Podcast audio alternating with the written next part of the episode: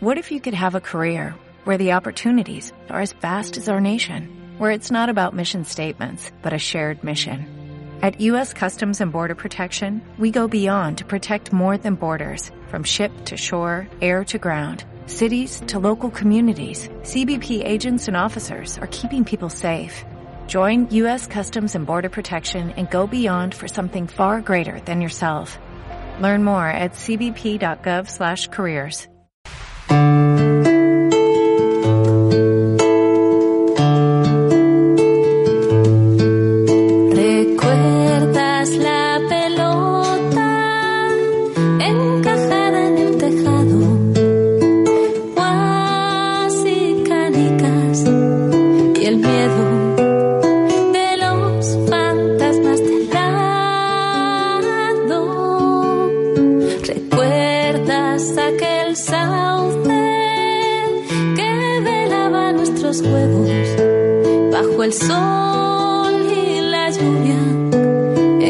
horas de los ansiados.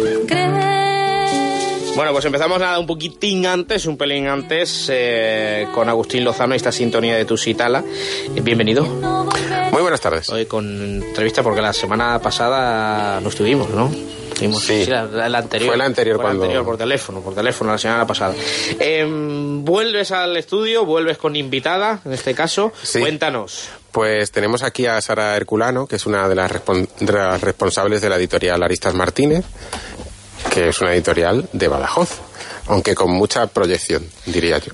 Pues bienvenida, lo primero. Hola, buenas tardes. Vamos a hablar de, de libros, de Entonces, ediciones. de no sé cuántos años lleváis ya con la editorial, pero bastantes, ¿verdad? El año que viene hacemos 10. Diez años, o sea, habrá que celebrarlo, Sí. ese, anivers- ese aniversario. Estamos todo el día pensando en esa fiesta. Sobre todo porque cada vez es más complicado, ¿no? Lo de la edición literaria. El mundillo de la edición literaria. Sí, no está la cosa muy fácil, ¿no? No, y bueno, ¿y qué habéis notado en estos 10 años sobre todo? ¿Cómo ha cambiado el mercado? Pues van cerrando muchas editoriales nuevas y sobre todo las librerías también, ¿no? Las librerías más interesantes, las pequeñas, las independientes, pues han ido cerrando y, y bueno, yo creo que será una mala racha en Agustín Tocamadera Hombre, y la cosa irá mejorando. Mm, ha pasado muchas cosas, ¿no, Agustín? Entre que cierran librerías, que compramos en, a través de las compañías por internet, que ya mucha gente se autoedita también, ¿no? Era una cosa impensable hace mucho tiempo y ya hay programas Sí. y todo que te editan los libros. Al final todo termina en un gigante del comercio electrónico de cuyo nombre no quiero acordarme. Empieza por A y acaba y en acaba- Amazon. Y acaba mal. Y bueno, Jorge Carrión ha publicado una novela, un ensayo ahora en Galaxia Gutenberg que se llama Contra Amazon directamente. Sí, sí. Y, bueno, eso, es una oda a las librerías y Uf, yo lo- no lo veo. y al pequeño comercio que hay que apoyarlo. Que si no es está mal que yo lo será- diga o no. otro. Bueno, pues En todos los sentidos, también en el literario, es decir, que compremos de todo en la tienda de, que- de al lado de casa, en la librería. en la- sí, por esa cercanía, por, por el trato con, con las personas que nos rodean, con nuestros vecinos. En fin. para hablar con gente. No todo va a ser un clic. Bueno, pues me, me parecía buena idea traer a, a Sara y a su editorial, a Aristas Martínez, porque además de su trayectoria, que acabamos de mencionar que van a cumplir ya dentro de poco 10 años, pues acaban de, de publicar dos últimas novedades, dos, dos novelas, que además in- inauguran de alguna manera un nuevo formato ¿no? en, en sus publicaciones. Y bueno, pues vamos a comentarlas brevemente. Eh, la primera de ellas se titula Hugo Lemur y los ladrones de sueños. El autor es Luis Manuel Ruiz de, de Sevilla, que es un autor ya con, con una larga trayectoria. Ha, publicado, por ejemplo, en, en Alfaguara dos, eh, no tres novelas. También eh, ganó el, el premio Málaga en el año 2014. Y en esta última de sus novelas, pues nos propone un argumento bastante, bastante interesante, bastante original, que es la, la historia de, bueno, pues un protagonista que decide eh, formar parte de, o entrar en una academia para formar parte de un cuerpo de policía muy especial que se dedica a los sueños. Pero que sea Sara quien nos explique un poco más sobre ese argumento. Bueno, en este caso eh, el protagonista es Hugo Lemur, un joven con ciertas capacidades que le hacen ser el candidato ideal para la Unipol, que es esta, es como se llama la policía del, del sueño, ¿no? El lema de esta academia lo dice todo, la vida es sueño, el sueño es vida, ese es el lema de, la Unipol. Y luego es una novela sobre una novela de la imaginación, porque hay, hay gente que la etiqueta como ciencia ficción y sí que utiliza recursos de la ciencia ficción para contar la historia, ¿no? para construir la trama. Pero el otro día Luis Manuel decía en una presentación, no es una novela de ciencia ficción, es una novela de la imaginación, ¿no? Y en realidad yo también diría que es un homenaje a, a Borges en muchos sentidos, ¿no? De hecho hay un capítulo que se llama El laberinto de la biblioteca que a todos nos, nos lleva allí, ¿no? A Borges. Entonces, una de las características principales de toda la obra de Luis Manuel Ruiz, o casi toda, es que construye novelas para todos los, para todos los públicos, ¿no? Entonces, bueno, es un cóctel maravilloso, ¿no? Porque puede leer eh, tanto un chaval de, de 17 años como un señor de 80, ¿no? La imaginación al poder. Y bueno, eh, en esta trama de aventura, el, agente Lemur tratará de proteger a Omicron, que es el plano, el plano onírico de los ladrones de sueño, que en realidad son dos hombres vestidos de oscuro, de, cuya identidad no se nos revela, que van sustrayendo objetos mágicos de ese plano o de esa dimensión onírica, ¿no? Entonces es muy interesante porque las descripciones de, de Omicron, ¿no? De la dimensión de Omicron son estupendas, ¿no? Y hablamos también de, la Inmaculada Concepción. Ah, la Inmaculada Concepción, bueno, este es el primer título. Bueno, ya habíamos traducido un cómic en nuestro en nuestro catálogo de aristas gráficas, lo llamamos, nuestro catálogo de, de cómics, pero en la colección de narrativa nunca habíamos publicado una traducción, esta es la primera, y es una novela breve de, una autora francesa que se llama Catherine Dufour, que ganó en Francia el Grand Prix de l'Imaginaire, que es un premio que dan a la fantasía, ciencia ficción y hay autores muy interesantes en ese premio. Es una novela breve, y, eh, pero muy intensa, en la que su protagonista, una tentañera parisina con una vida súper aburrida, se encuentra misteriosamente embarazada un día, así. sin... Inmaculada Concepción. Exactamente. Entonces el doctor le pregunta, ¿me está hablando de una Inmaculada Concepción? Y le dice... ¿Del siglo XXI? Sí. ¿Por qué no, no? Entonces este, este tema en el texto la, autora explora el gran tabú cultural que pesa sobre el cuerpo femenino y su sexualidad. O sea, aprovechamos ese por qué me he quedado embarazada, ¿no? Ese misterio y esa, esa tragedia, ¿no? para, para hablar de otros temas, ¿no? Relacionados con el cuerpo femenino y etcétera. Por otro lado, esta novela, pues ganó, como ya he dicho, ganó el premio el Gran Prix de la Imaginación, de la imaginación en, en 2008 y gracias ha sido un poco gracias a su estilo. Tiene que ha recibido grandes alabanzas porque tiene un tono cáustico cínico. Es una de estas novelas en las que el humor y el horror están entremezclados no que cuando te ríes dices pero por qué me estoy riendo si esto da un miedo no y, bueno tiene bueno. Ah, está la habilidad del, del autor muchas veces no de, claro. saber engancharte por ahí también. Ahí está y el relato pues se sitúa entre la literatura de terror victoriana, el humor negro que a nosotros nos ha recordado mucho al humor negro este de Roland Topor, que es un autor que nos encanta, y el movimiento de la nueva carne de Cronenberg, ¿no? También está en la novela. Es que tiene, tiene un montón de matices y maravillosos para, para los, los lectores de lo inquietante, ¿no? Porque sobre todo es, un relato muy inquietante. Perfecto para Halloween. Mira, pues lectura de, este fin de semana. Yo estaba pensando, efectivamente, que es una propuesta muy inquietante la de esta autora francesa. Y, sin embargo, conozco a bastantes lectores y clientes que, que esa mezcla de, de terror y, y de reflexiones personales sobre la vida cotidiana les puede gustar.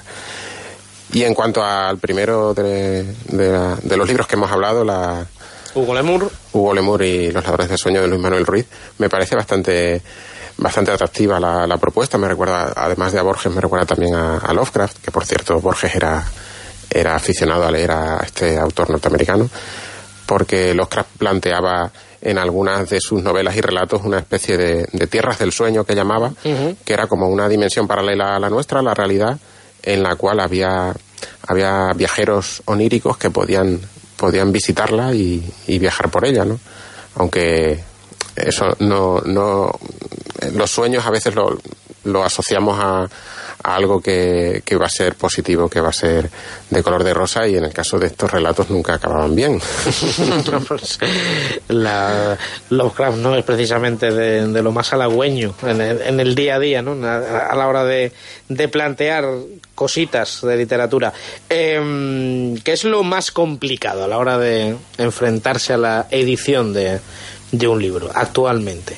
Que supongo que habrá muchísimos que se crean escritores que quieran escribir, que quieran empezar en esto de, de la literatura. Se junta de todo, ¿no? Sí, bueno, lo que intentamos en Aristas es publicar lo que lo que nos gusta, seguir publicando lo que nos gusta, independientemente del, del mercado, ¿no? Aquellos libros, aquellos títulos que nos gustaría tener en nuestras estanterías, ¿no? Que parece una tontería, pero somos, somos dos editores y, y, ya está. Y nuestra afición a la, a la lectura, ¿no? Aquí nos manda, nos manda otra cosa. Sí que pensamos en nuestro público, porque ya son ocho años, y hay proyectos que hemos rechazado porque no encajan en nuestra línea editorial, ¿no? Y aunque nos gusten, esos proyectos hemos tenido que decir que no porque pensamos, ¿y si se, acerca un lector de Arista y ve esto y no tiene nada que ver con, con lo demás que publicamos, ¿no? Perdemos un poco sintonía, ¿no? Con, con nuestros lectores, ¿no? Con nuestro público. Pero si tuvieras que definirla, ¿cuál sería la línea editorial por la que apostáis generalmente? Bueno, pues a ver, se, se, aproxima a la literatura de género, pero no, no está en ningún género concreto, ¿no? Uh -huh. Hay una etiqueta que es la weird fiction, que es literatura extraña, básicamente, ficción extraña, ¿no? Y quizá en esa etiqueta es la, a la que más nos acercamos, ¿no? Porque es como, bueno, partimos de una literatura realista en la que hay pequeños detalles, ¿no? Eh, de fantasía, ¿no? O, o, de otro mundo, digamos, ¿no? De otros mundos. Pero sí que hay novelas como Hugo Lemur que sí que pertenecen más al, al territorio de, del fantástico, ¿no? Ya está diciendo que tienes un trabajo en el mundo onírico, eso ya. Uh -huh. Sí, pero yo, yo, diría que más bien el catálogo, así generalizando, claro que ya tenéis muchos títulos, se asemeja más a la propuesta de Catherine Dufour. Sí, sí. Sí. Porque es algo que parte de la realidad. Es una chica que lleva una vida anodina y que de repente descubre que está embarazada sin saber por qué, ¿no? Efectivamente, sí. Eh, el, el, libro, la novela de Catherine sí que es más una muestra de lo que publicamos normalmente, ya te digo. Son textos que una literatura que parte de, de, la realidad ¿no? y que tiene elementos perturbadores, digamos, ¿no? hay algo extraño y algo... Y eso, y lo inquietante, ¿no? Que lo he dicho antes, ¿no? También es muy importante. ¿Cómo de amplio es el catálogo ahora mismo de, de Aristas Martínez? ¿Te refieres a títulos publicados? Mm, sí, el catálogo que podemos. Cuando uno se acerque y diga, bueno, me voy a interesar precisamente por, por lo que estábamos comentando, ¿no? por este tipo de literatura. ¿Qué, ¿Qué, podemos encontrar? Pues el próximo, el próximo título que sale, tenemos, digamos, una colección principal, que es la colección Pulpas, que es una colección de narrativa. ¿Vale? Hasta ahora solo habíamos publicado autores y autoras eh, españoles, españolas y latinoamericanos. Y ahora lo hemos abierto a la traducción con esta novela Catherine Dufour. Y le, el próximo mes saldrá el número 30 de esta colección. O sea, llevamos 30 títulos en la colección grande de narrativa y luego otros 30 repartidos entre cómics. Teníamos una revista también que se llama Presencia Humana, que ha sido muy importante para, para nosotros porque nos ha abierto eh, bueno, nos ha, nos ha hecho ampliar nuestra agenda de, de contactos, ¿no? Uh -huh. De autores y autoras. Y en la que hemos podido publicar a, a, a, autores que pues que publican grandes sellos, ¿no? Y que no están tan a mano para un sello como el nuestro pequeño, ¿no? Por uh -huh. ejemplo, Juan Francisco Ferré, ¿no? Que publican Anagrama, se me ocurre, entre, entre otros, ¿no? Y, y luego también hemos publicado algo de cómic, tres títulos, todos internacionales. Y, y, bueno, vamos poco a poco también poesía, pero ahora principalmente lo nuestro es la colección de narrativas, donde ahora, este año, por ejemplo, hemos publicado seis títulos y los seis están en esa colección. Uh -huh. ¿Qué es lo más eh, complicado del trabajo de, de una editorial? Lo más complicado, el producto final. El producto final. El que quede como vosotros queréis que quede. Efectivamente. Yo antes, uh, antes teníamos una distribución mucho más pequeña que la que tenemos ahora y teníamos unas expectativas de ventas bastante menores. Y había una cosa que nos saltábamos un poco que era el producto final, es decir, que lo que hay dentro se, se refleje fuera tanto en el diseño de colección, uh -huh. en la portada y en la contra, que es muy importante, ¿no? En estos dos casos, Agustín, bien bonito el diseño, currado. Sí, por eso decía antes que, que, bueno, han dado una nueva imagen a, a esta uh -huh. colección de, de narrativa. Y, y, me parece una apuesta interesante, ¿no? Porque muchas veces lo que dice Sara, que claro, al lector el, el, libro le entra sobre todo a través de la portada, ¿no? Luego ya echará un vistazo a, a la información sobre el autor, la sinopsis de la obra, pero, pero visualmente una portada importa mucho y, y en este caso yo creo que Aristas pues a, hace bien en presentarnos eh, a estas ilustraciones que son de Bueno, son de distintos autores, ¿no? Sí, Me sí. es que Vamos pa- parece, cambiando. parece Sí. un estilo Sí, eh, similar, parecido, pero sí. son, son eh, ilustradores diferentes y que, Sí, que llaman la atención. Solemos intentar que haya una estética bastante única. Bueno, el, el diseño de colección, eh, lo que hablaba antes del, del producto final, es que hay una idea ¿no? que sobrevuela en el texto, ¿no? en el contenido, que tiene que estar reflejada en todo lo demás. ¿no? Entonces, es- no es tan fácil ¿eh? decir cuál es la idea que prima del resto, ¿no? Y cogerla y eso es lo que y esa es la, la obsesión que tenemos ahora, ¿no? Que el libro sea perfecto, ¿no? Que, que tenga todo sentido, ¿no? Que esté todo bien construido, ¿no? Hacia un único una única idea, ¿no? Somos muy estéticos para todo también, a la hora de comprar también. Mm, ¿Y cómo es el trabajo de una librería con los editores? ¿Cómo es ese contacto? Bueno, eh, este es un caso excepcional, ¿no? Porque eh, tanto Sara como su compañero Cisco son, son de aquí, viven en Badajoz y, y nos conocemos desde hace tiempo, entonces eso, eso facilita las cosas, pero lo cierto es que mm, yo a veces me quejo porque no es habitual que, que conozcamos a los editores, mm, los, los libreros, al menos en pequeñas librerías directamente, ¿no? Y, y siempre media la distribuidora, que bueno, para algunas cosas está bien y para otras no tanto.